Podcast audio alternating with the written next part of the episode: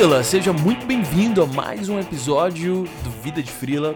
E hoje o nosso papo vai ser com o Cris Fedrizzi, que é uma, uma pessoa incrível, um profissional maravilhoso que já passou por diversas jornadas, tanto a CLT como a freelancer. Mas em 2020, num áudio que ele mesmo me mandou, ele falou: Fê, tô voltando pra minha jornada freelancer full time, vai ser incrível e eu quero compartilhar isso com você. Então falei, cara, nada melhor do que você compartilhar a sua história lá no Vida de Frila.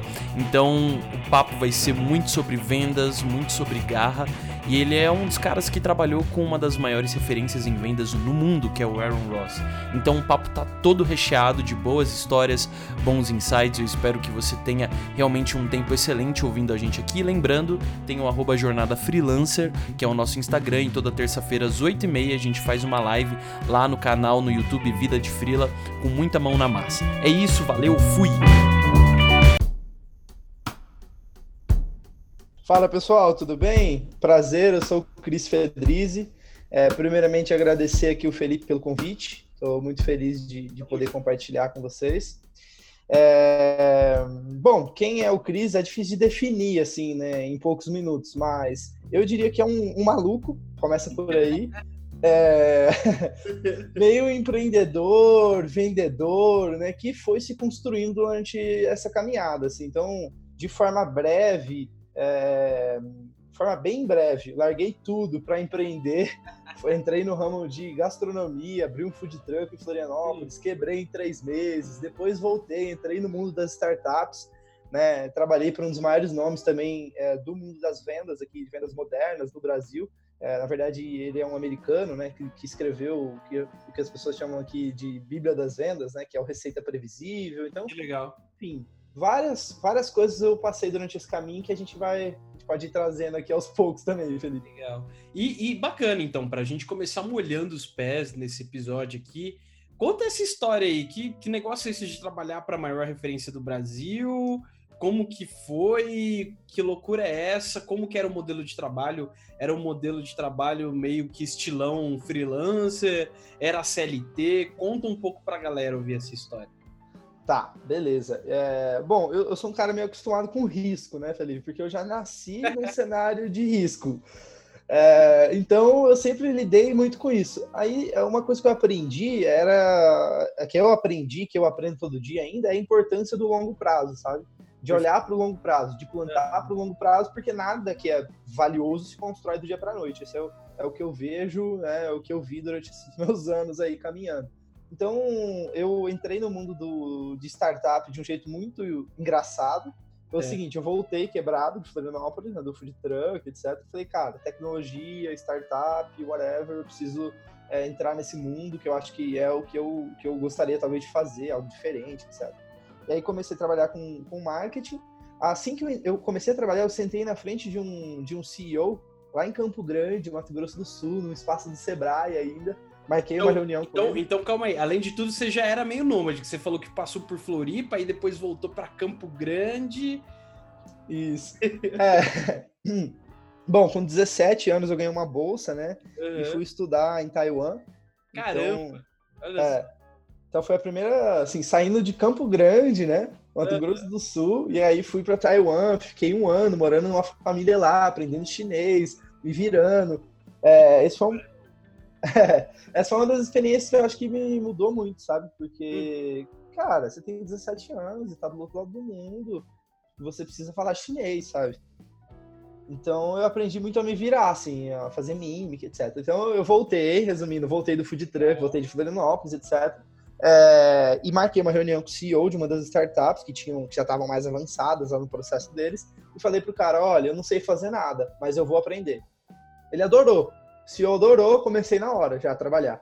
E aí, começando com marketing, etc., ele falou, cara, você, não veio para nascer, você não nasceu para marketing. Você nasceu para vendas. E aí eu, e aí eu fui, é, tive contato com o primeiro livro, que foi o Receita Previsível, o primeiro livro de vendas que eu li na minha vida. E eu falei, cara, esse cara é muito bom, etc. Lá atrás, quando eu comecei a trabalhar ainda com, com vendas. E isso começou a ganhar um boom aqui no Brasil, né? O Receita Previsível já é antigo nos Estados Unidos, assim, foi escrito em 2011. Uhum. Mas ainda, ainda, de fato, assim, na maior parte das empresas brasileiras, não, a maioria não aplica ainda. Tem algumas sim, empresas sim. que estão utilizando, etc. Né? E eu vi que eles estavam contratando eu vi que eles estavam contratando aqui em São Paulo, é, poderia ser do Brasil inteiro, na verdade. É, e eu falei, cara, eu vou arrumar uma forma de trabalhar para esse cara. Por que, que eu pensei na hora? Falei, cara, se eu conseguir trabalhar para um dos melhores caras do mundo em vendas, etc., o quanto que eu vou aprender? Eu pensei na minha cabeça, cara, eu trabalho até de graça. Eu sei que trabalhar de graça não, não pode, né? Enfim, né? é ridículo trabalhar de graça, mas assim, na hora. Assim, eu, eu, eu, eu, eu, eu, eu acho que tem o seu lado positivo, né? Eu já, eu já tomei muitas decisões, assim, de trampar, às vezes, de graça ou uma permuta só para aprender, que nem, tipo. É, a moeda de troca é outra, né? Exatamente. Então, assim, qual é a moeda de troca que você está fazendo por esse trabalho? Basicamente é isso, né? Exatamente. Então eu aceitei. Eles falaram assim, cara, a gente não tem salário, é só comissionado. Puta, só comissionado. Cara, ninguém no Brasil trabalha só comissionado. Sério, é muito difícil de achar, assim, vendedores, principalmente SDRs. Principalmente então, em São Paulo. Em São Paulo, né? Eu nem estava em São Paulo ainda na época, eu comecei lá de Campo Grande, ainda à distância, no Mato Grosso do Sul, eles ah, aceitaram, é, eles toparam, assim, começar à distância, até ganhar uma, até engrenar um pouquinho, e depois eu vinha para São Paulo.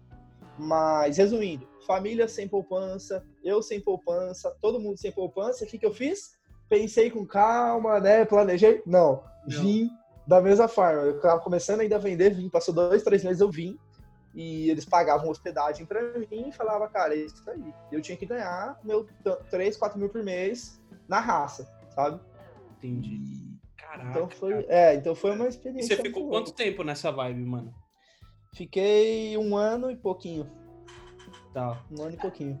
É, é, é interessante pensar, porque por outro lado, você acaba você acabou meio que estruturando o, o teu processo de vendas seja para você mesmo ou para qualquer empresa que você passasse a trabalhar, porque você não tinha um salário fixo, né? Você tinha que fazer o teu, mano, sabe? Tipo, é, é de uma forma ou de outra, meio que era para você mesmo que você trabalhava, né? E depois o que vinha aí de venda era lucro para a empresa também, era tal, mas desde o começo você já, você já meio que virou a chave, né? Sim, é, e é muito desafiador, né? Eu imagino que vários freelancers também passam por esses desafios, Não, etc. Todo, todo dia, né? Mas eu acho que o maior aprendizado é, cara, ação, assim.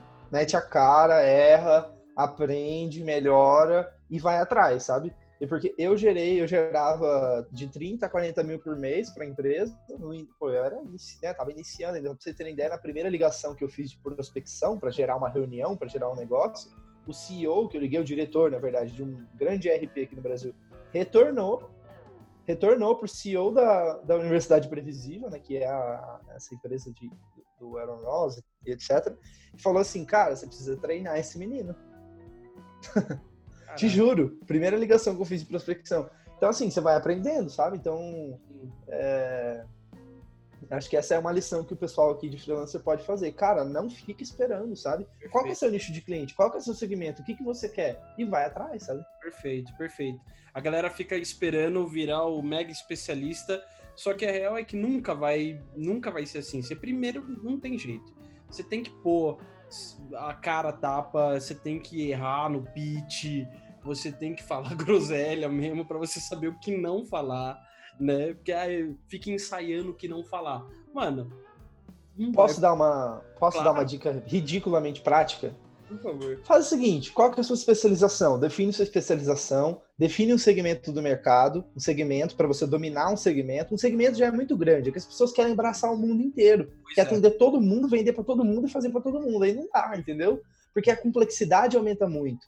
Então, na minha visão, a gente tem que diminuir a complexidade, principalmente no início. Então, o que, que você vai fazer? SEO, tá? SEO para o nicho de RP, sabe? Tô, tô, dando um exemplo assim bem claro. Faz uma lista dessas empresas tá, e porte mais ou menos que você imagina que, ela, que elas podem, que, que, pode, que pode se beneficiar, né? Que tem uma dor clara. Entrevista 5 a 10 pessoas desse segmento, desse cargo, que você imagina que tem essa dor, para identificar padrões. Depois disso, identifica os padrões, constrói um, um pitch, um discurso para ligação e liga. Perfeito. E liga e vai ligando e ouvindo suas ligações e aprendendo, sabe? Porque o, o seu intuito na ligação é marcar uma reunião. sabe? E aí depois disso, tem pessoas precisando da sua ajuda, essa é a questão. Perfeito, cara, perfeito. E, e, e, nessa loucura toda, você ficou dois anos, três anos? Quanto tempo que você ficou? É, até agora, desde. desde... No, no, no, trabalhando com Aaron Ross, né? Tá, trabalhando com Aaron Ross um ano e três meses, mais um ou menos. Um ano e três meses. É, nessa vida meio PJ, já assim, deve uhum. fazer uns três anos, mais ou menos. E depois de lá você saiu, foi fazer o quê? Depois de lá, eu fui chamado para trabalhar numa empresa maior, que é um unicórnio aqui no Brasil, né? Uma startup uhum. um unicórnio aqui, mas eu entrei e falei, cara, não é isso, validou, sabe? Validou a minha, a minha. Eu não sou parte de uma grande engrenagem, não quero fazer parte, mas sim construir algo, sabe? Então, tem um grande amigo meu, né? É, amigo seu também, que é o Pedro, né? O Pedro Piovan. Uhum que Sim. é um baita empreendedor também, e eu já conhecia ele lá atrás, a gente começou a tomar alguns cafés, assim, aleatórios. Aliás, pra... o Pedro tem um episódio aqui comigo sobre Design Thinking, recomendo você, Frila, que tá ouvindo aí, ouvir esse episódio, que é um episódio bem legal. Boa. Então, Pedro, aprendi muito, foi uma troca bem legal, assim, que a gente teve desde, desde os cafés que a gente fez. Então, a gente começou meio que gravar alguns conteúdos juntos, é, que dá até vergonha de ver, né, hoje em dia. é isso, né? Se você não tiver vergonha das primeiras versões, né? É sinal de que você não evoluiu. Exato. Então, aí na hora eu tava indo para uma reunião presencial, eu falei, cara, não é isso aqui, não nasci para ficar seguindo esse processinho aqui, não é isso, sabe? E aí eu virei pro Pedro e falei, cara, por que que a gente, sabe, eu ajudo, eu entro junto nesse esquema também, PJ, etc. E, e enfim, vou vender, vou te ajudar a fazer o negócio. Na época era ele e a Jéssica, né? A Jéssica atuando em projeto, que é a design lead deles lá, a líder também do time de design. E aí ele aceitou, a gente acabou fazendo junto, eu fiquei um ano e pouquinho também na ensaio, né? Uhum. É, que é um laboratório de inovação e etc. Então foi uhum. muito bacana, assim, ver todo esse crescimento. Mas é, é, você falando aqui, cara, é, sobre ah, descobrir né, que eu não queria, eu não, não, não tinha como, eu não nasci para fazer parte dessa coisa gigante que é ser ou uma empresa grande, ou até mesmo pelo que eu identifiquei, né? Assim, é muito daquela coisa, será que a gente nasceu para trabalhar em empresa mesmo, formatão em empresa, sabe? Tipo, quem tem esse esse essa essa paixão por pessoas, por desafios o tempo todo, por lugares diferentes, por culturas diferentes que pelo que você me falou, desde os 17 anos você cultiva isso, né?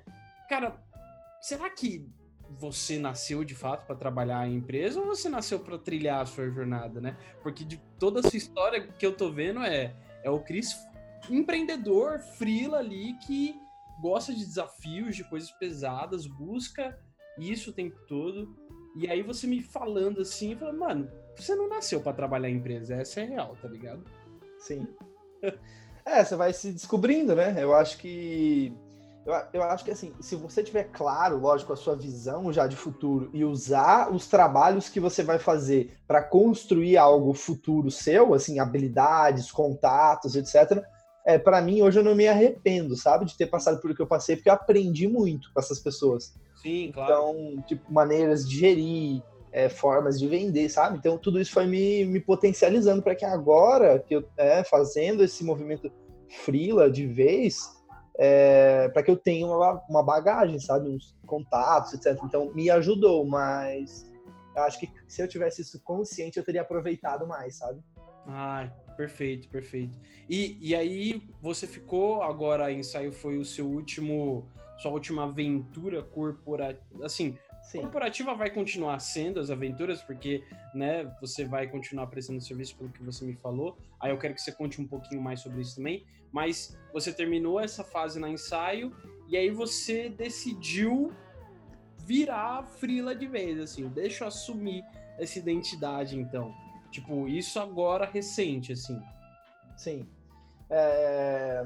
Eu, eu, tá, a gente estava até conversando aqui antes né, de começar a gravar, mas assim, é algo que eu já vinha matutando, inclusive ouvi um, um podcast do Pedro junto com o Felipe falando sobre essa vida freelancer. Sacanagem, né? Sacanagem. Não, mas, mas assim, é, me abriu muito a cabeça também, sabe? Eu acho que são provocações ótimas que o Felipe traz. É, e que mexeu muito comigo também. E aí eu fui estudar mais sobre isso, etc. E, agora, no final do ano, eu tirei um tempinho para mim, né? Fiquei um mês viajando, é, fazendo mochilão, Bolívia, Peru, durante um mês viajando sozinho, de ônibus. E... Perrengue, hein? De ônibus? De ônibus. Hein? Quatro dias para chegar no, voltar pro Brasil. É... Mas enfim, Machu Picchu, deserto do fiz muita coisa mas sozinho você, né, você se conecta muito assim com o que você realmente quer e etc. Então, cara, eu falei, se não agora, quando? Sabe? E aí eu avaliei o risco, que para mim era o suficiente, né? Aí cada um tem uma sua avaliação de risco, porque eu ah. acho que é importante saber, né? Tem gente que vai precisar de mais tempo com uma grana guardada, tem gente que consegue assumir um risco maior, etc. E por aí vai. Perfeito. Então eu assumi o risco e fiz essa transição. Né? Então, foi mais ou menos assim é muito legal você falar esse ponto aí. Tem muita gente que chega para mim achando que é, dá para virar, virar frila da noite pro dia, né? E eu sempre tomo muito cuidado quando eu, eu vou falar para as pessoas é, sobre esse movimento, porque justamente você tem que ver qual é o nível de risco que você pode e quer assumir agora, né? Então, quando eu falo de risco, eu tô falando de, de fato de grana mesmo. Pô, você tem um pé de meia. Ah, você não tem um pé de meia, mas você sabe que você se vira, é, não importa o que aconteça. Ah, você tem um pé de meia, então você consegue respirar mais, você consegue pensar com mais calma nesse movimento freelancer. Infelizmente, é, é, é muito chato pensar isso, mas está tudo muito relacionado à grana em si, né? Para a gente conseguir tomar as decisões às vezes, porque muitas vezes na cabeça está muito claro sobre o que a gente quer fazer numa jornada freelancer, mas a gente ainda não está pronto financeiramente para tomar esse passo, né? Então, tipo, você falar isso é muito importante porque pro freela que está ouvindo, ou para quem está pensando em virar freela, precisa entender que não é da noite pro dia, né?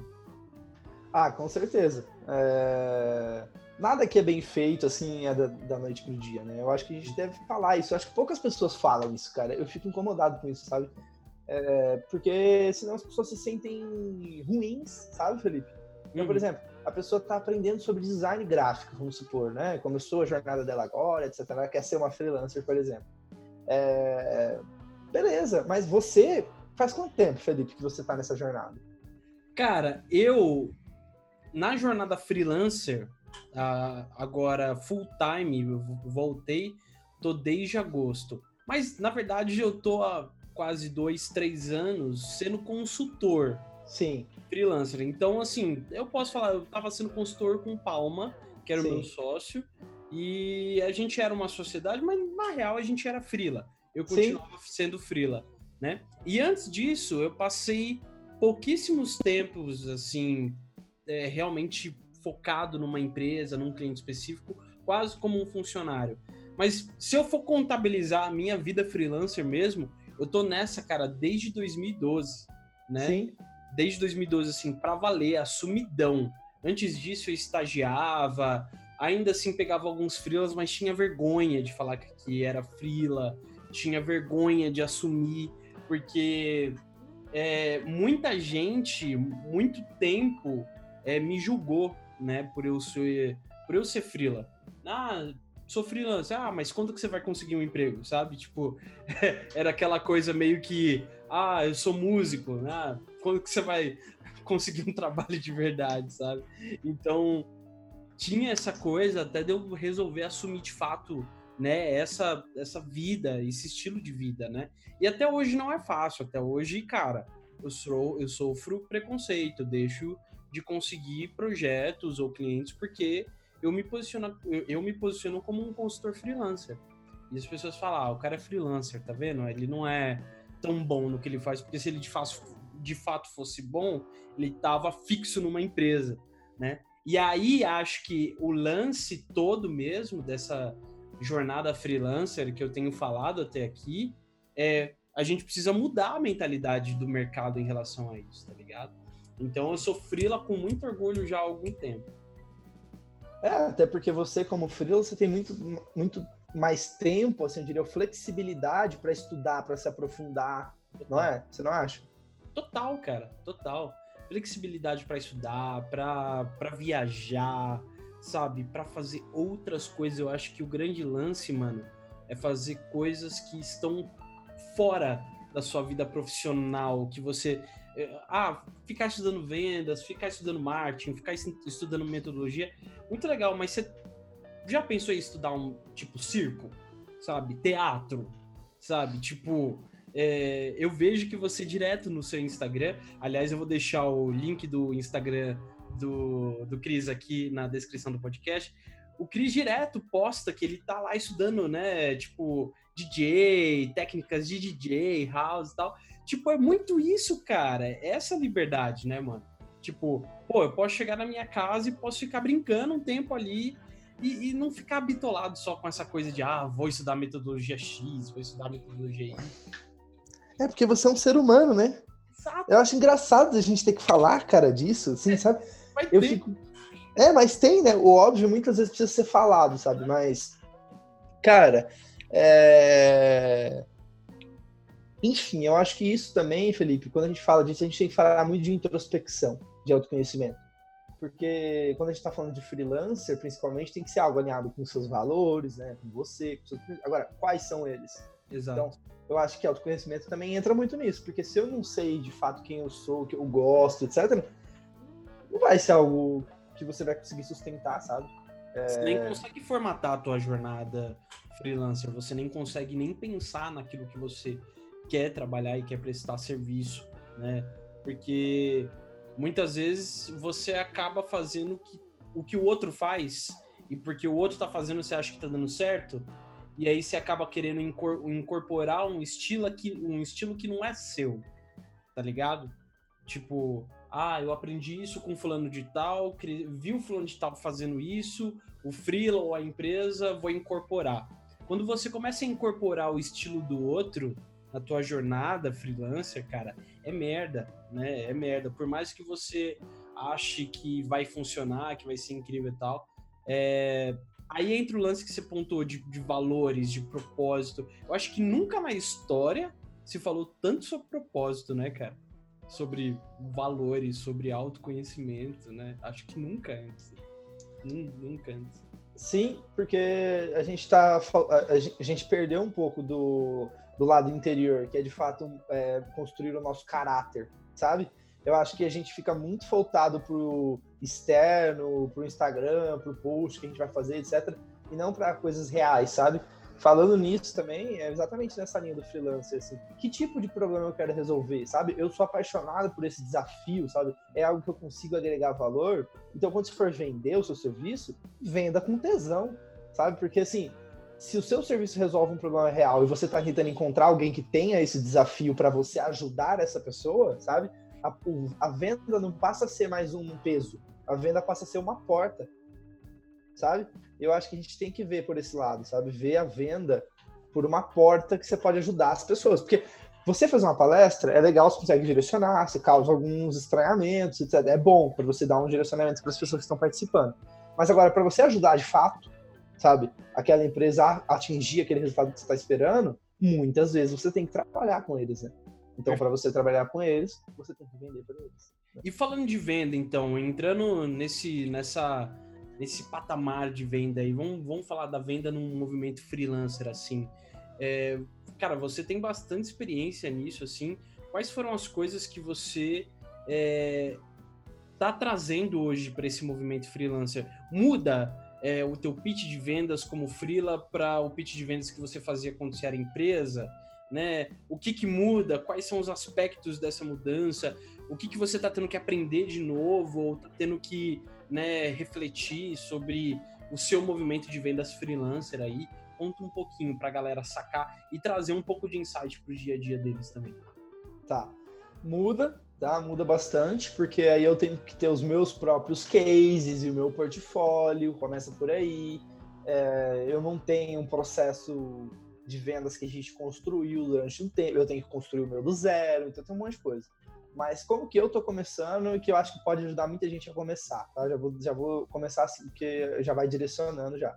Como eu trabalhei com venda, sempre gerando negócios do zero, Eu nunca tive, eu nunca trabalhei numa empresa que caía oportunidades de vendas e eu só ia lá fazer a reunião e vendia. Nunca foi assim, tá? Eu sempre tive que gerar as oportunidades do zero. Então, assim, não tem marketing, não tem nada, não tem nada, tá? Agora gera as oportunidades. Então, para mim, eu já tô acostumado com esse cenário.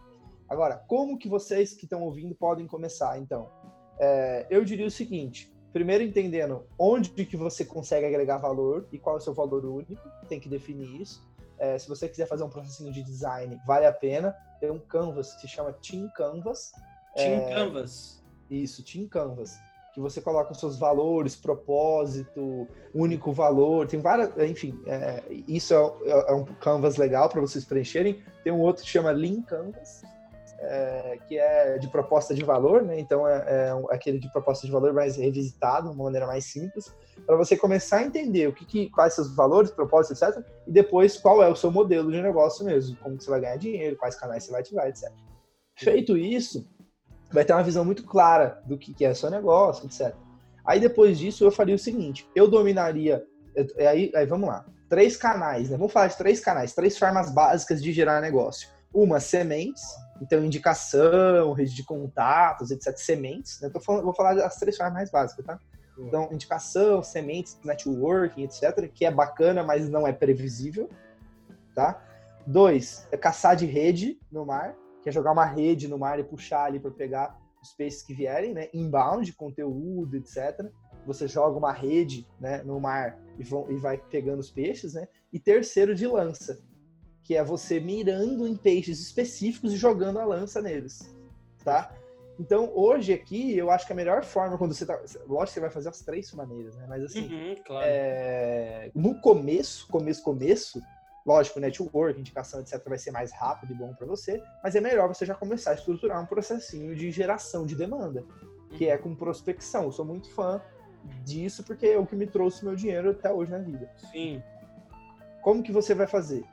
Escolhe um nicho, escolhe um segmento de mercado. Puta, eu vou trabalhar com segmento de farmácias. Tá, beleza, farmácias. Qual o porte das farmácias? Porque as farmácias variam. Se é uma rede de farmácias, é uma outra negociação.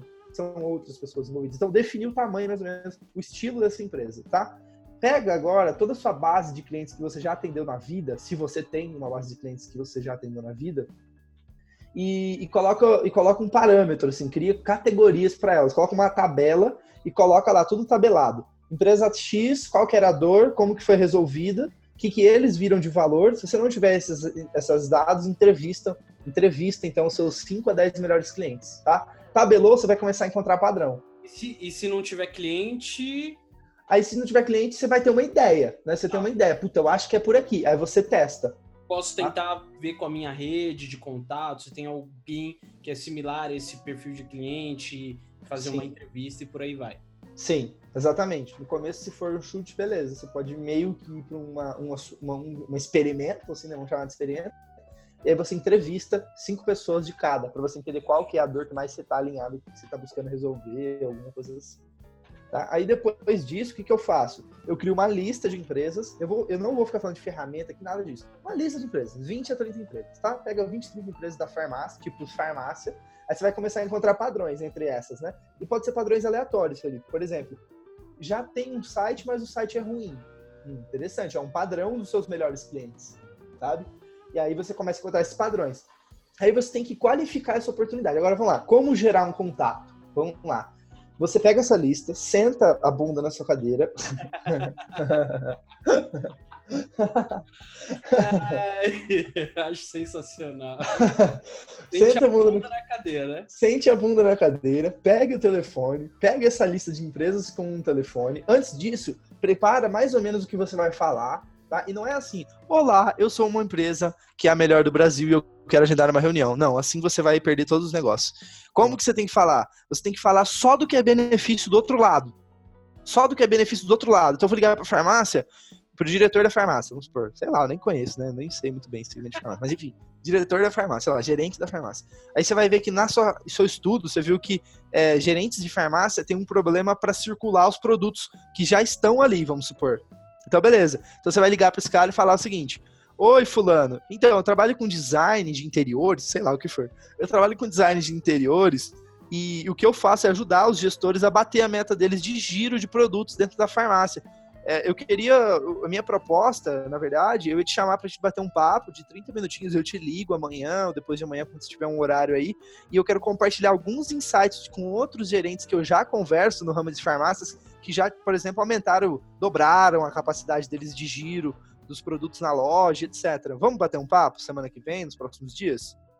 Boa. Pronto, agregou valor, o cara viu o valor, gerou reunião. Então, na sua primeiro contato, você tem que só ter uma coisa em mente gerar uma reunião.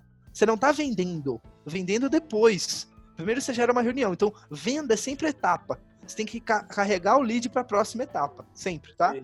Então, aí outra coisa que eu vou falar, você está negociando com uma, duas pessoas, meu amigo, faz o seguinte, você quer resolver esse problema em vendas? É, é sério, isso eu falo brincando, mas é verdade. Eu já falei isso para todo mundo. Tem um livro que se chama Combo Prospecting. Legal. Combo Prospecting, talvez seja um dos melhores livros que eu já li. Eu recebi recomendação do gerente de vendas do LinkedIn aqui no Brasil, e, e, mudou a minha forma de vender completamente. Então, o que, que esse livro fala? Você quer uma técnica ótima de venda, Felipe, para vender mais? Quero, agora. Eu tô até. Eu tava até puxando o livro aqui já. Que eu já vou começar a ler amanhã. Boa. É, não, você faz o seguinte: você gera três vezes mais oportunidades. Ah, boa. Pronto. Boa. Tipo, ele, ele fala isso brincando, mas é simples, cara, mas é verdade. É então o que, que você vai fazer? Você tá sem cliente, todo dia de manhã você bloca duas horas na sua agenda, das 9 às 11, para ligar para as farmácias. Uhum. E para ter uma meta semanal de reuniões que você vai conseguir nas farmácias. Ai, Cris, mas eu vou levar não, e as pessoas vão, não vão gostar de mim, eu tenho medo. Lide com isso.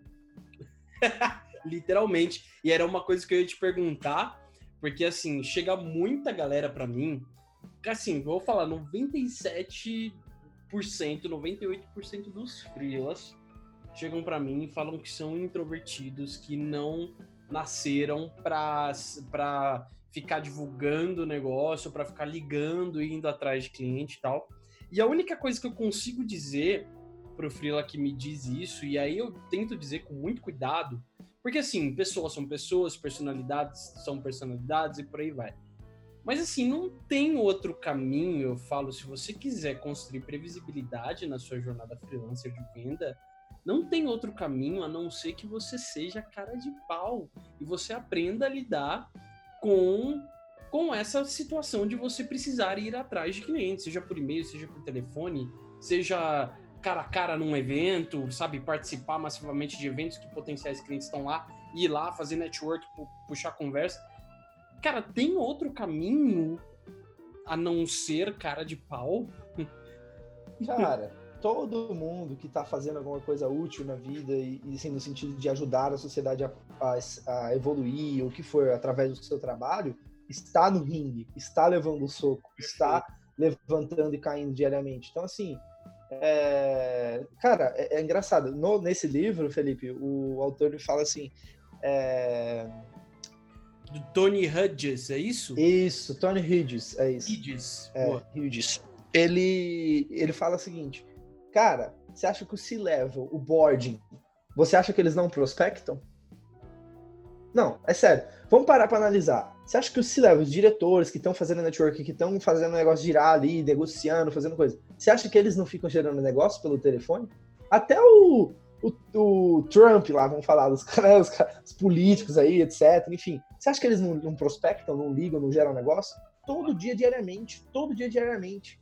Entendeu? Então, assim, é, você não é um ser mágico é, que vai gerar negócio magicamente, sabe? Então, assim, tem que levar não, tudo bem levar não. Tem que ter sabe? o hábito de ligar, de procurar o, o decisor, o perfil do, do, do, cliente que você quer falar, trocar ideia. É, tem que ter esse hábito, né, cara? De, de... Porque aí, esse pitch que você trouxe aqui, a galera que já ouviu, pô, você, você já tem um mapinha para seguir, tá? O Cris aqui acabou de te dar uma mapinha aí, que é uma mapinha que ele usa para os pitches dele e, enfim. Agora, para você construir o teu, o teu pitch mesmo, na real, porque cada pitch tem a sua característica, cada abordagem de venda tem a sua característica. É... Enfim, você tem que saber levar não e saber lidar com esses nãos e quando vem o sim, é identificar qual foi o padrão que gerou esse sim, saca? Né? Isso é o que ajuda de fato, né, Cris?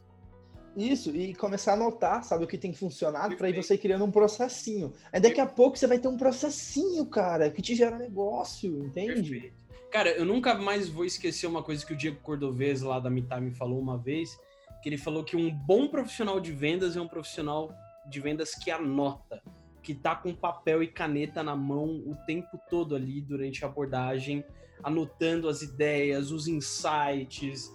Cara, é um profissional de vendas que anota. O melhor profissional de vendas é o profissional de vendas que está ali anotando o tempo todo os insights, né? Então, a mesma coisa que eu digo pro Freela, assim, é você é um total vendedor. Além de você entregar, fazer o trampo, de fato, você tem que ser o melhor vendedor do mundo, cara, ou procurar ser, né? É, e aí vamos lá, então. Outra dica para quem tem essa ansiedade de ligar e de gerar negócio. Gera valor. Gera valor primeiro. Pronto. Por exemplo, o que, que hoje eu estou fazendo, tá? Um exemplo muito claro. Eu ligo para a pessoa e falo, ó, eu estou agendando, olha só como que eu estou gerando um negócio, Felipe, que pode dar muito insight para a galera aí. Por exemplo, é, vamos supor que você é um designer gráfico, aquele mesmo, nessa mesma linha, tá? Eu vou lá, olho o site do cara, o site é um, é um lixo, né? Beleza. É, o que, que eu faço? Olha só, eu agendo um workshop gratuito, eu estou agendando workshops gratuitos com, com gerentes, diretores comerciais. Em troca, eles me, eles me dão uma entrevista com eles de 30 minutos. E eu faço um workshop com ele em uma hora, onde ele e o time dele comercial consegue achar os gargalos do comercial e eu facilito né, o processo de inovação. É... E aí, em uma hora, eles conseguem encontrar os gargalos e já sair com soluções priorizadas em time. Então, ele mais umas 5, 6 pessoas remotamente. Isso me dá trabalho? Me dá um trabalhinho, porque eu tenho que preparar o negócio, Sim. certo? Tem que ah, ensinar todo mundo como usar ali, tenho que fazer workshop, etc. Vai me gerar negócio? Não sei. Mas como vendas é número e é taxa de conversão, eu não me importo com isso. Eu me importo em gerar valor e entrevistar ele. A partir do momento que eu entrevistei ele e fiz o workshop, cara, eu já identifiquei todas as oportunidades, ele já viu o valor no, em mim, sem eu precisar vender nada para ele. Perfeito. Pronto, gerei negócio sem vender. Então, é uma dica para o pessoal que está ouvindo. Se a pessoa trabalhar com design de interiores, vai lá na loja, olha a loja. Deve, tá né, mano? Deve, design de interiores, fotógrafo de casamento. Cara, para tudo, velho. Para tudo, assim, eu vejo assim. Isso daí que você colocou é para tudo. Cara, sensacional, sensacional. Bicho, a gente já indo pro, pro fim aqui do nosso papo, eu acho que pro Frila que tá ouvindo até aqui, se você não pegar tudo isso que você tá ouvindo, Frila, sobre técnicas, táticas de vendas e não aplicar, olha, quem vai estar tá perdendo é justamente você, porque eu ganhei pra caramba nisso. Eu vou tentar colocar algumas coisas em prática no meu dia a dia. Agora, mano, na sua visão, qual que é o futuro do Freela? Cara, eu acho que a gente não precisa ir longe, sabe? Estados Unidos tem uma taxa lá, é, é, eu não, não, sei agora, mas tem algumas pesquisas que mostram né, a porcentagem de pessoas que hoje são freelancer né, nos Estados Unidos, e é bizarro assim, a comparação com o nível nos Estados Unidos e Brasil. Então, eu não vou falar nada, eu só vou falar, vamos. Não, não, não, não eu ia falar vamos esperar para ver, mas não, vou falar o seguinte: vamos construir para ver. vamos a gente ser, vamos a gente tornar o Brasil, então, um país com vários freelancers. Vamos a gente, então, sabe, assumir esse, essa responsabilidade, se esse é um desafio hoje no Brasil. Perfeito. E, de último, assim, três livros de vendas, além dos dois que você já indicou, então, deixa os dois aqui de lado, eh, você já ouviu, que é o Receita Previsível e o Combo, Prospecting. E agora eu quero mais três livros que você possa indicar, não, não precisa ser necessariamente de vendas, mais três livros que você acha que pode ajudar a dar mais músculo aí para uma jornada freelance.